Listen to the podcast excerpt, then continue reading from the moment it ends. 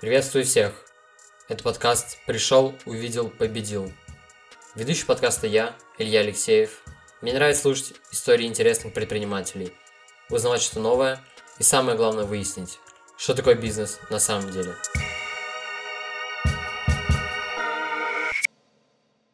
С гостем сегодняшнего выпуска я познакомился относительно недавно – на мероприятии развлекательной игры Who's the Best. Ссылку оставлю, можете посмотреть, что за игра. Сегодня в подкасте директор и сооснователь частного театра, также и диджей Александр Алексеев. Театр, который находится в управлении у Александра, находится в городе Чебоксары. Для тех, кто не знает, где это, сейчас расскажу. Чебоксары – это столица Чувашской республики. Для тех, кто не знает, где находится Чувашская республика, скажу так. Она находится в 600 километров от Москвы. Надеюсь, вы поняли. Театр называется Станиславский.ком в честь известного режиссера Константина Станиславского, настоящая фамилия которого Алексеев, как у меня и у нашего сегодняшнего гостя. Совпадение? Решайте сами. Константин известен за свои системы, которые известны любому театральному актеру на Земле. Но чем же она так хороша? Почему ее так расхвалят актеры со всего мира? Ответ прост. Дело в том, что она работает. Конечно же, существует множество и других техник. Но все они так или иначе связаны с системой Станиславского. В чем же ее концепция? Он строится на технике проживания роли. Краткое содержание системы Станиславского предполагает три основные технологии актерской игры. Первое. Ремесло. Передача информации от актера к зрителю происходит через набор узнаваемых штампов и приемов. То есть это мимика, жесты, голос. Ремесло обучает актера игре на сцене. Второе. Представление. Истинное переживание нужной эмоции достигается актером на репетициях, запоминается и воспроизводится на последующих спектаклях. Третье – переживание. На каждом спектакле актер подлинно переживает все эмоции и чувства своего персонажа.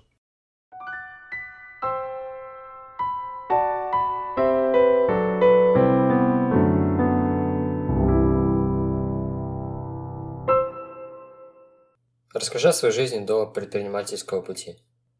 Так, ну смотри, я вообще, получается, театром занялся относительно, наверное, недавно.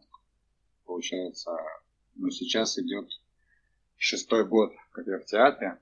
Вот, попал туда вообще случайно.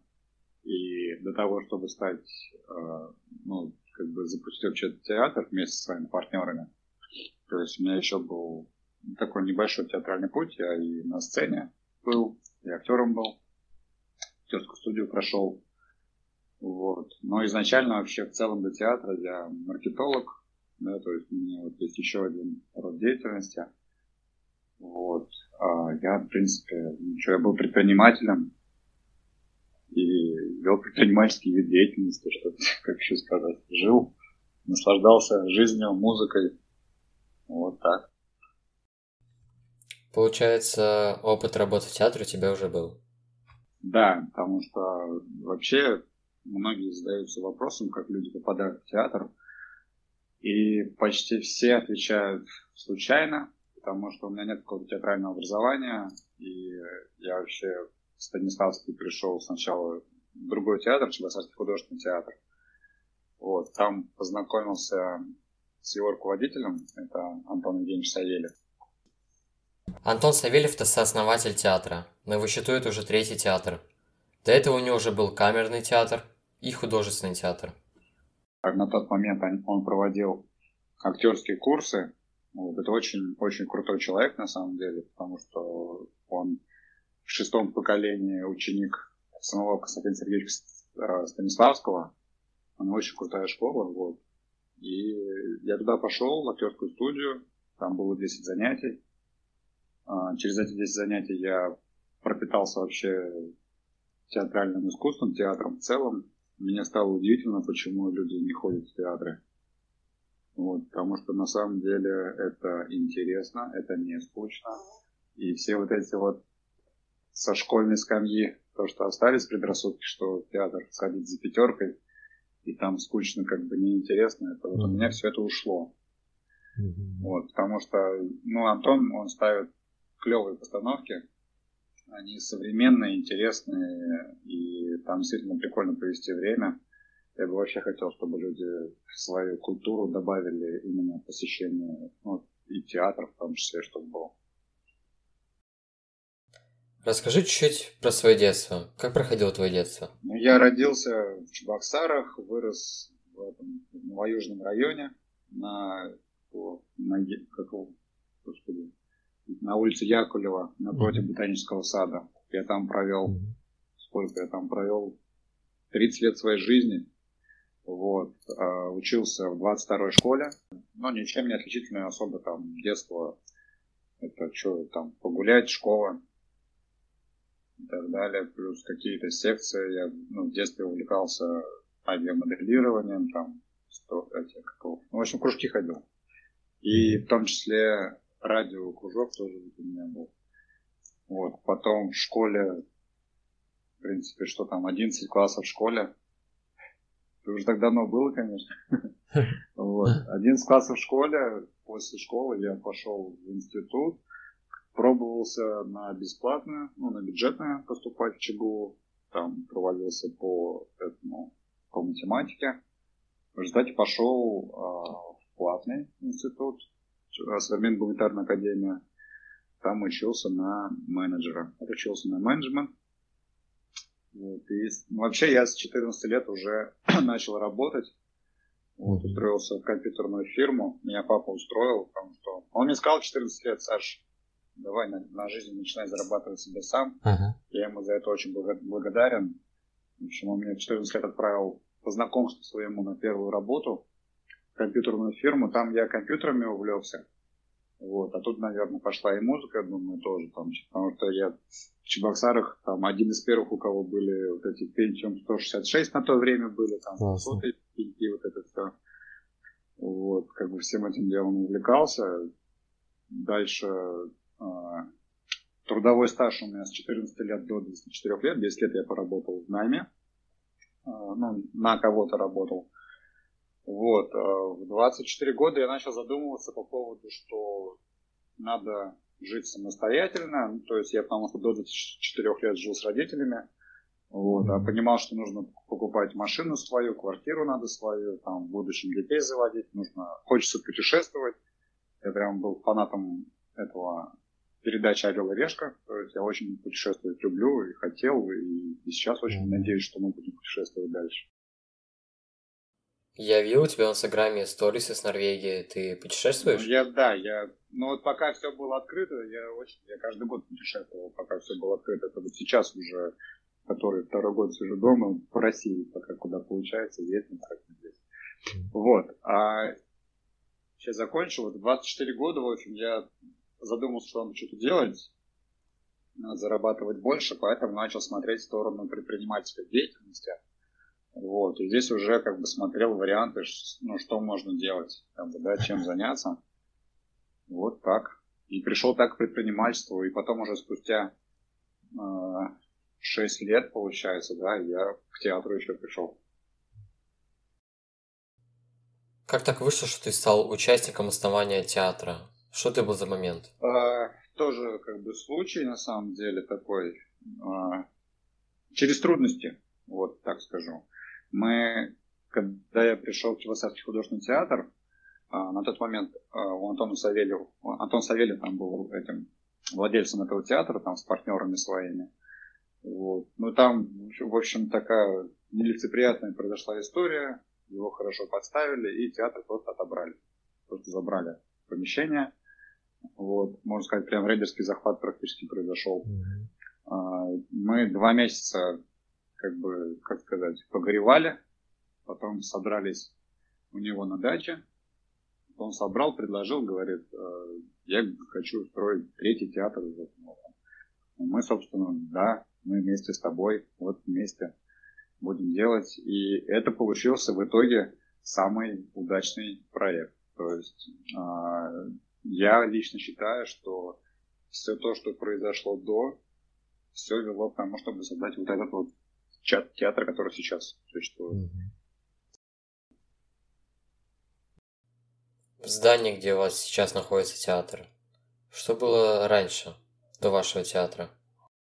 Это был ДК у этого профсоюза. Mm. Это на Доме Союзов, это в здании Дома Союза. Там сейчас маленький театр находится. Театральный бизнес, он сезонный? Да. Она есть у нас, потому что, ну, как бы, наверное, понятно, что летом люди больше на природу, больше у нас, в частности, за Волгу. Там кто куда разъезжается, в деревне, на даче и так далее. То есть лето на самом деле. Но самый такой э, пиковый по ненаполняемости людьми это июнь месяц, когда закончатся все экзамены, там все там дети, родители все поедут по деревням, там все разъедутся. Вот, поэтому мы, ну, к июню как бы мы готовимся тоже, мы там либо какие-то другие проекты запускаем, либо актерские студии запускаем. Вот, детский лагерь у нас есть тоже, такие вот вещи, чтобы э, если вдруг там реально не будет людей, чтобы мы где-то могли еще себя прикрыть в плане, чтобы доходность оставалась. Известно, что за 10 лет численность театральной аудитории выросла на 20%. Что думаешь по этому поводу? Безусловно, только рад этому, но думаю, мало, надо больше. Я, я хочу, чтобы, ты говорю, это, наверное, одна из моих таких целей, э, создать, особенно в нашем городе, в Чебоксарах, создать людям вечерний досуг, чтобы было чем заняться, кроме того, что сходить там на вечеринки или сходить там в кальянную посидеть там, да, ну, что-то еще, чем-то еще люди могли заняться, чем-то интересным какие-то там, а, ну, это, в частности, это театр, да, там, а, еще какие-то проекты там вечерние сделать. У нас вот сейчас есть несколько задумок, которые мы будем тоже запускать. Mm. Чтобы людям вечером было чем заняться, помимо того, что вот уже достаточно приелось у многих. Да. Поэтому я хочу, да, чтобы эта цифра увеличилась, увеличилась еще больше. Угу. Давайте отойдем чуточку от интервью.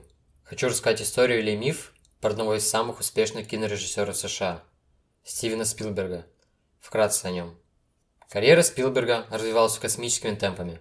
Родился он в 1946 году. В возрасте 11 лет он заработал один из бойскаутских значков, сняв 9-минутный вестерн. В 16 окупил 500-долларовый бюджет своего дебютного полнометражного фильма, а уже в 22 стал самым молодым режиссером, подписавшим долгосрочный контракт с одной из крупнейших голливудских студий. Вау. Так вот, в чем же заключается история? Спилберг решил не приходить на финальные съемки фильма «Челюсти», поскольку опасался, что съемочная группа договорилась сбросить его в воду после окончания съемок. Это стало традицией, и с тех пор он не приходит на съемки последних сцен фильма, которых снимает. «Челюсти» – это фильм про страшную белую акулу, выпущен был в 1975 году. Еще раз хочу напомнить, что Александр не только директор театра но также он еще и актер этого театра. я хотел бы узнать, что это вообще работа такая, работа актером? Э, ну, актерская профессия, она на самом деле очень сложная профессия, и я об этом узнал только на актерских курсах вообще, и когда пришел к театру. Для меня а, немножко вообще актер это казалось, ну, выйдешь там на сцену, на публику, покривляешься там, и это как бы вот ты актер. На самом деле нет, это профессия, ей учатся люди всю жизнь, да, обучаются. Вот. Но я сейчас на самом деле на сцене не так часто в качестве актера, я все-таки ну, руковожу этим театром больше, то есть у меня такой прям времени нет. Но я когда-то вернусь обязательно. Но хочу сказать, что актер и реальности, и то, что представляют себя люди – про актеров, это вообще разные вещи, угу. потому что актерская профессия, она очень сложная. А можешь вспомнить свою первую игру в роли актера? Какие чувства испытывал? Моя самая первая роль, я был облачком в детском спектакле. Вот, там, это было очень волнительно выйти а, вокруг себя потанцевать, сделать три кружочка и зайти за кулису. Но это был очень волнительный момент для меня. Вот. А, потом я с облачка, меня повысили до зайчика, потом до ежика спектакля, в общем. Вот так вот. И я потихоньку, а, после ролей вот этом в детском спектакле, мне дали во взрослом спектакле роль. Это моя, наверное, одна из самых любимых ролей. Мне нужно было просто выходить и заправлять кровать на сцене. Но это нужно было делать как бы элегантно, красиво. И я там кайфовал, когда выходил. Слов запоминать не надо, просто выходишь, играешь. Вот. А потом уже дали роль главную. Так Старая семья с огромными крыльями называется. Вот я там в роль рыбака играл главы семьи. Вот так вот потихоньку, в общем, от облачка до главной роли. Насколько важен режиссер для трупы? Труппа, кто не знал, это актерский состав. Ну, это самое главное в театре. Вообще, э, есть два направления театров. Есть режиссерский театр, есть театры э, актерские. Вот. А, не то, не то, как бы не сказал бы, что главное, да, потому что должно это работать в купе. Вот. Но все-таки постановка, то, что вот люди видят на сцене, это постановка прежде всего режиссера. Это его видение, это как он понимает то, что он ставит. А потом уже, когда выходит на сцену, это уже актеры. То есть mm-hmm. вот, даже режиссер, вот у нас Антон Савельев, он так и говорит, я с вами работаю до, ну, до спектакля выхода на сцену, когда он уже в репертуар заходит, дальше уже этот спектакль ваш. Потому что дальше его уже актеры дорабатывают до своих ну, персонажей, они что-то туда добирают, что-то добавляют, что-то, может быть, убирают, уже дорабатывают свои роли уже самостоятельно. Ну, где-то режиссер тоже управляет. Но, безусловно, это одно из главных вообще в театре. Вашего названия театра Станиславский Точоком, как я понимаю, это из-за известного режиссера, актера Станиславского? Да, Константин Сергеевич Станиславский это очень именитая вообще фамилия в мире, это не только в России. Mm-hmm. Ну так вообще, чтобы чтоб понимал, а, весь Голливуд это вся система школы Станиславского. Все, что мы смотрели, американские фильмы, вот это вот все, это все школа uh-huh. системы Станиславского. Вот. И да, как сказал, это вот отец-основатель вообще театрального искусства, в России особенно. И Антон учился у его учеников, Антон Савельев. И вот вообще там как бы это учимся мы тоже в театре по его системе. Поэтому, да. То есть наше название говорит то есть, ну, ком, да, что мы современный театр, uh-huh. актуальный современный. Станиславский это о том, что мы не забываем о своих корнях, откуда вообще ну, театральное искусство пошло. То есть а, смотрим обязательно и в историю, и в корни, но при этом мы современные, актуальные, интересные. А следишь вообще ну, за... Наш сайт еще. Ага, ага. А следишь вообще за театрами в других городах? Тебе что-нибудь известно о Конечно. иммерсивных театрах? Я что-то слышал об этом. Иммерсивный театр – одна из популярных форм современного интерактивного театра, где зрителя пытаются погрузить в разворачивающееся действие. Иммерсивный театр отличается от традиционного тем, что убирает сцену и погружает публику непосредственно в игру актера спектакля – Часто это постановки, аудитория которых становится их соучастником. Иногда гости могут проявлять инициативу, а во многих спектаклях актеры сами взаимодействуют со зрителем. Завязывают ему глаза, обнимают, приглашают к совместному действию. Режиссеры-постановщики иммерсивных спектаклей полностью погружают посетителей в происходящее. Поэтому сцена таких представлений может служить как сам зрительный зал, так и любое другое пространство в театре, и даже вне его – Нередко разные сюжетные линии в иммерсивных спектаклях разворачиваются в разных локациях. Поэтому зрители сами могут выбрать, за какой из них следить. Еще в 1969 году итальянский режиссер Лука Ранкони создал в церкви постановку «Неистовый Роланд». По углам находились движущиеся площадки, поэтому посетители могли ходить между ними и выбирать разные варианты развития событий представления. Однако сформировался иммерсивный театр только в начале 21 века в Америке –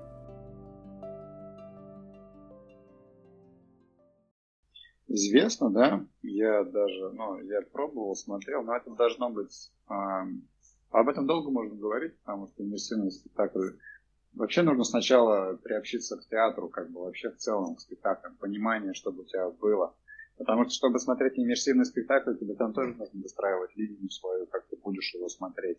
Mm-hmm. Вот. А, тогда это что-то новое, как бы интересно. У нас в планах, так вот, в отдаленных планах он тоже есть, но мы пока еще реализовать даже на текущие планы, которые у нас сейчас. Вот и так, да, штука интересная достаточно. Ты была когда-нибудь на собеседовании э, набора актера? Как думаешь, какие вообще качества нужны актеру? Ну, это кастинг называется. Мы mm-hmm. сами его регулярно проводим. Ну, раз в год мы проводим кастинг, как бы, да. Я смотрю, присутствую, записываю себе интересных людей. Это же творческая профессия, актер. Приходят очень разные интересные люди. Приходят прям очень интересные, как бы, и что, они должны там проявить как-то себя, показать, либо какую-то заготовочку, потом поотвечают как бы на вопросы, ну и все, дальше мы записываем себе, делаем фотографии этого человека, и уже режиссеры, когда ставят спектакль, они смотрят, ну, персонажа, то есть кто, кто подойдет под типаж его роли предстоящий. Mm-hmm. Ну, такой проходит кастинг периодически. Mm, круто. Я думаю, важно не отпугнуть потенциального зрителя стоимостью билетов. Как вы рассчитываете стоимость билетов? Ну, сюда в стоимость закладывается все сопутствующее, начиная с аренды помещений, а, зарплаты, выплаты нашим актерам.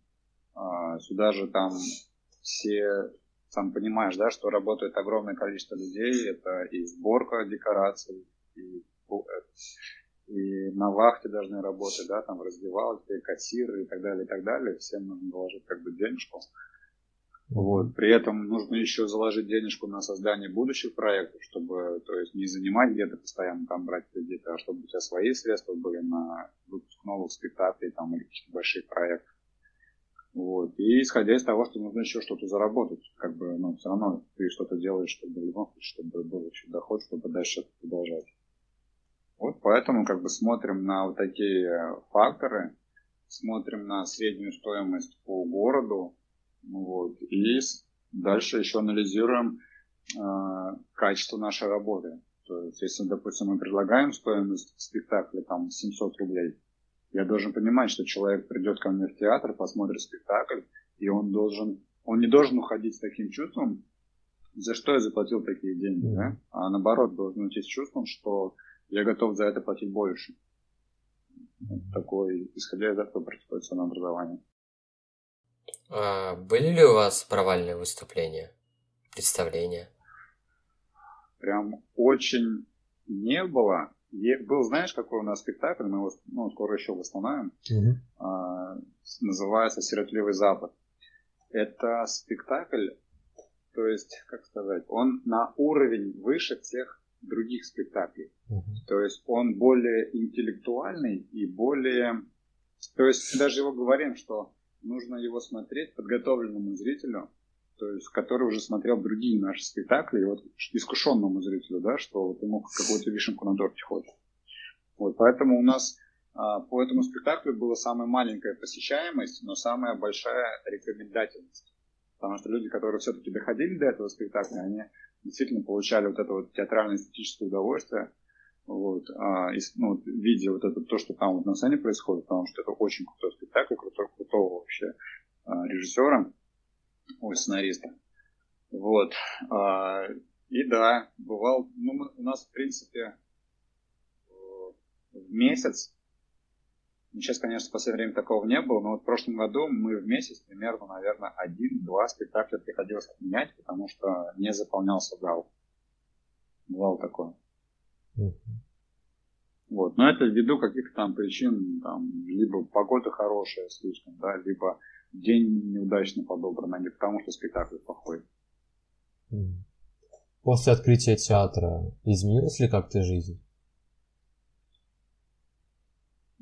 Театр добавился в жизнь У меня сейчас как бы в планах, исходя из планирования своего дня, я ставлю себе жесткие задачи сначала. То есть, если там, допустим, вечером сегодня спектакль в 7 часов, а, мне нужно доехать до театра, там, посмотреть подготовку, вот, да, сделать тоже, запустить этот спектакль, там, а, зрителям о нем рассказать, и вот такие вот вещи. Вот, плюс а, вообще театр мне в целом по-другому на жизнь посмотреть дает.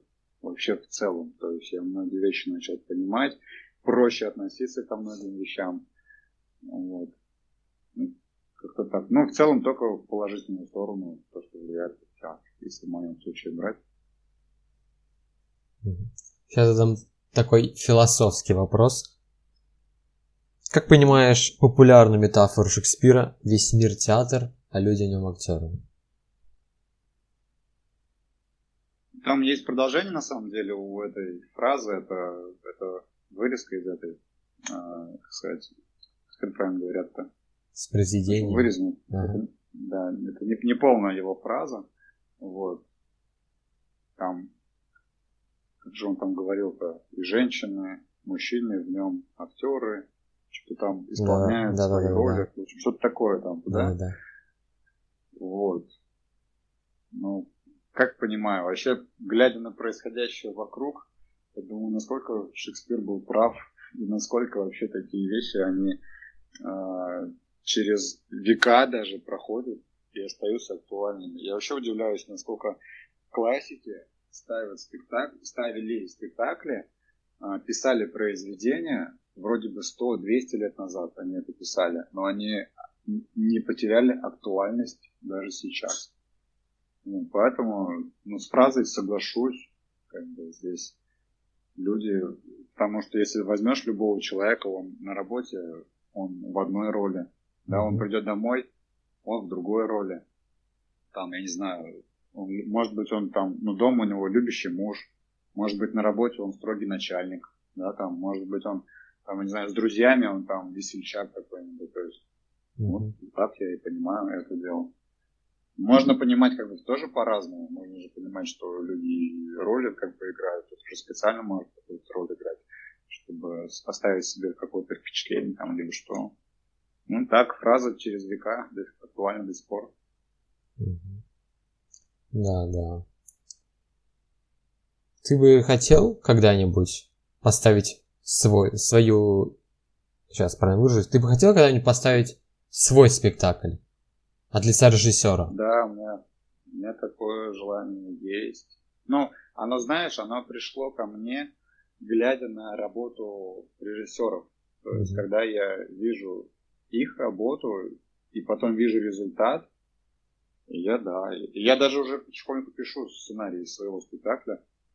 Классно. Как бы это у меня, знаешь, это у меня не, э, не ну, то есть, ну, как сказать, то есть я в свободное время сажусь, и начинаю вот писать примерный сценарный план э, моего спектакля. Классно. Я тоже иногда в свободное время, когда нечего делать, и то, что я часто читаю книги, мне очень нравится читать книги, я в свободное время открываю и тоже что-нибудь пишу. Просто пишу. Здорово, здорово. Очень хорошая, э, хорошая привычка. А, читаешь ли ты книги, если уж такая тема пошла? Конечно конечно, что это, я уже сколько, я как начал вообще, пришел в бизнес с 16, 17, а нет, даже, получается, да, ближе к 20 годам, вот, вот так, я 20 годам начал, заинтересовался книгами снова после школы, потому что я э, после школы уже не читал ничего, мне там, mm. там по причине того, что меня заставляли в школе это делать, и я не находил что-то интересное. Потом, кстати, появился Гарри Поттер, Uh-huh. Я купил все книги, перечитал uh-huh. книгу и понял, что книга гораздо больше, чем то, что показывают в телевизоре. А потом я пришел, говорю, в бизнес, и там мне показали книги, которые меняют как бы вообще твою жизнь, вообще в целом.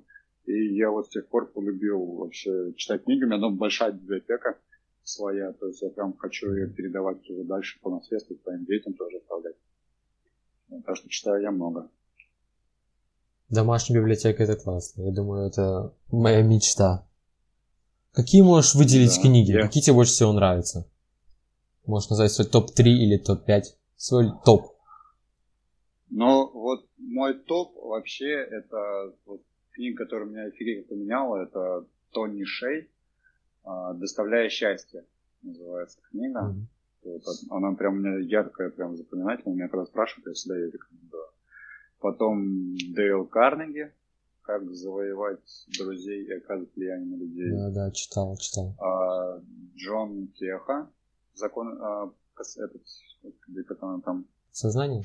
Думай, а, со, думай как миллионер, что вот что-то. Да, да, да. Что-то такое. Или, или думай как миллионер, или подсознание может все, по-моему, так. Да, да. Правильно, у Теха. Потому что авторов там. Но это «Думай богатее», офигеннейшая книга, очень рекомендую читать ее. Прямо меня, меня затронуло само название книги, что это написано не работай и богатей, а думай и богатей. То есть в этом заложен смысл того, что как бы, ну, деньги нужно делать умом, большие деньги, а не тем, что ты упахиваешься там как конь, и домой приходишь, ничего уже тебе не надо. Работать надо головой. Да, да. Ну что ж, наша запись подходит к концу. Что хотел бы ты сказать моим слушателям? Хочу сказать, э, во-первых, тебе хочу сказать спасибо, Илья, потому что я мало знаю людей ну, в твоем молодом возрасте, кто какие-то ну, делает какие-то проекты, это клево, в любом случае продолжай развиваться, и я прям тебе респект за это дело. Вот. А всем остальным, да, тоже хочу сказать, что не сидите, не прозябайте жизнь, сейчас вообще время возможностей. Сейчас время огромных возможностей, на самом деле. Сейчас нужно все, что приходит в голову, брать, реализовывать, делать, пробовать, ошибаться, двигаться вот, и идти вперед. Это был подкаст «Пришел, увидел, победил». С вами был я, Илья Алексеев. Подписывайтесь на наши соцсети. Поделитесь ссылкой этого подкаста, мне будет очень приятно. Оставляйте вопросы и пожелания в комментариях и в соцсетях. На ваши вопросы я обязательно отвечу. Мы с вами не прощаемся. И сделайте свой день хорошим.